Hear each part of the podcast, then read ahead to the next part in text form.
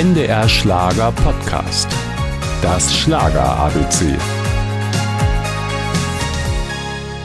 Er ist blond, trägt Sonnenbrille und nennt sich die Stimme der Heimat. Na klar, Heino ist gemeint.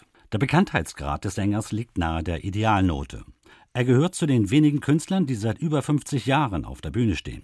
Nach seiner Bäcker- und Konditorlehre tingelte er mit seinem Comedian-Terzett umher, bis ihn der Schlagerstar Ralf Bendix bei einer Modenschau entdeckte. Und er hat mich gehört und hat mich gefragt, ob ich Lust hätte, Schallplatten zu machen. Und ich habe dann natürlich sofort Ja gesagt. Und er hat mich dann mit zur Schallplattenfirma genommen. Und dann haben wir 1964 die erste Single gemacht, Jenseits des Tales. Und von da an äh, gab es den Heino.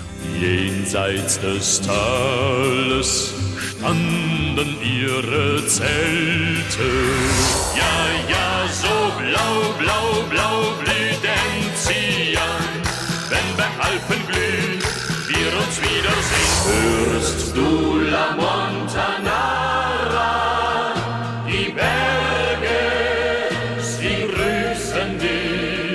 Heino setzte vor allem auf Volksmusik. Zwar verkauften sich seine Platten sehr gut, doch den Kritikern war der Bariton mit dem rollenden R suspekt. Wenn einer Volkslieder singt und blond ist und, und auch noch Schäferhunde züchtet, an dem muss was äh, Rechtes dran sein. Aber im Gegenteil, ich komme aus einer ganz armen Familie und ist heute noch, sind wir Sozialdemokraten.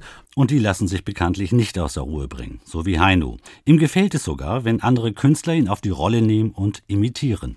Dann sucht er sich ja natürlich Personen aus, die auch Erfolg haben. Da bin ich schon froh oder bin auch stolz, wenn ich imitiert werde. Ob jetzt nur positiv oder negativ, ist mir vollkommen wurscht. Und wer Heino nur auf seine Volksweisen reduziert, hat ihn nicht verstanden. Musikalisch hat sich Heino überall bedient. Beim Schlager, der Kirchenmusik, er rappte, als es angesagt war, und im hohen Alter machte sich der Sänger erfolgreich an rockige, deutschsprachige Coverversion. Dabei hatte es ihm eine Band ganz besonders angetan.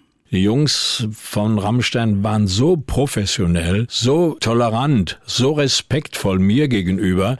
Den Jungs hat's Spaß gemacht, mir hat's Spaß gemacht. Nein, es war für mich eine tolle Erfahrung. Und noch etwas. Heino hat Humor.